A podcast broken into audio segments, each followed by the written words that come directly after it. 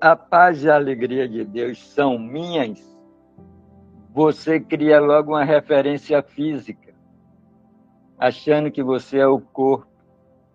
Aí você vai para o mundo procurar essa paz e alegria e não acha nunca. O corpo e a mente confirmam a separação sempre. É por isso que a gente não acha. A gente até às vezes pensa que acha. Por exemplo, quando a gente se apaixona, a gente acha que acha.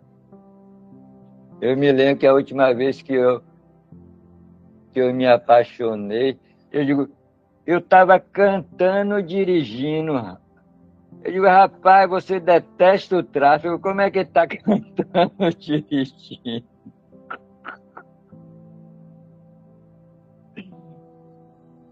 Mas como passa, como passa.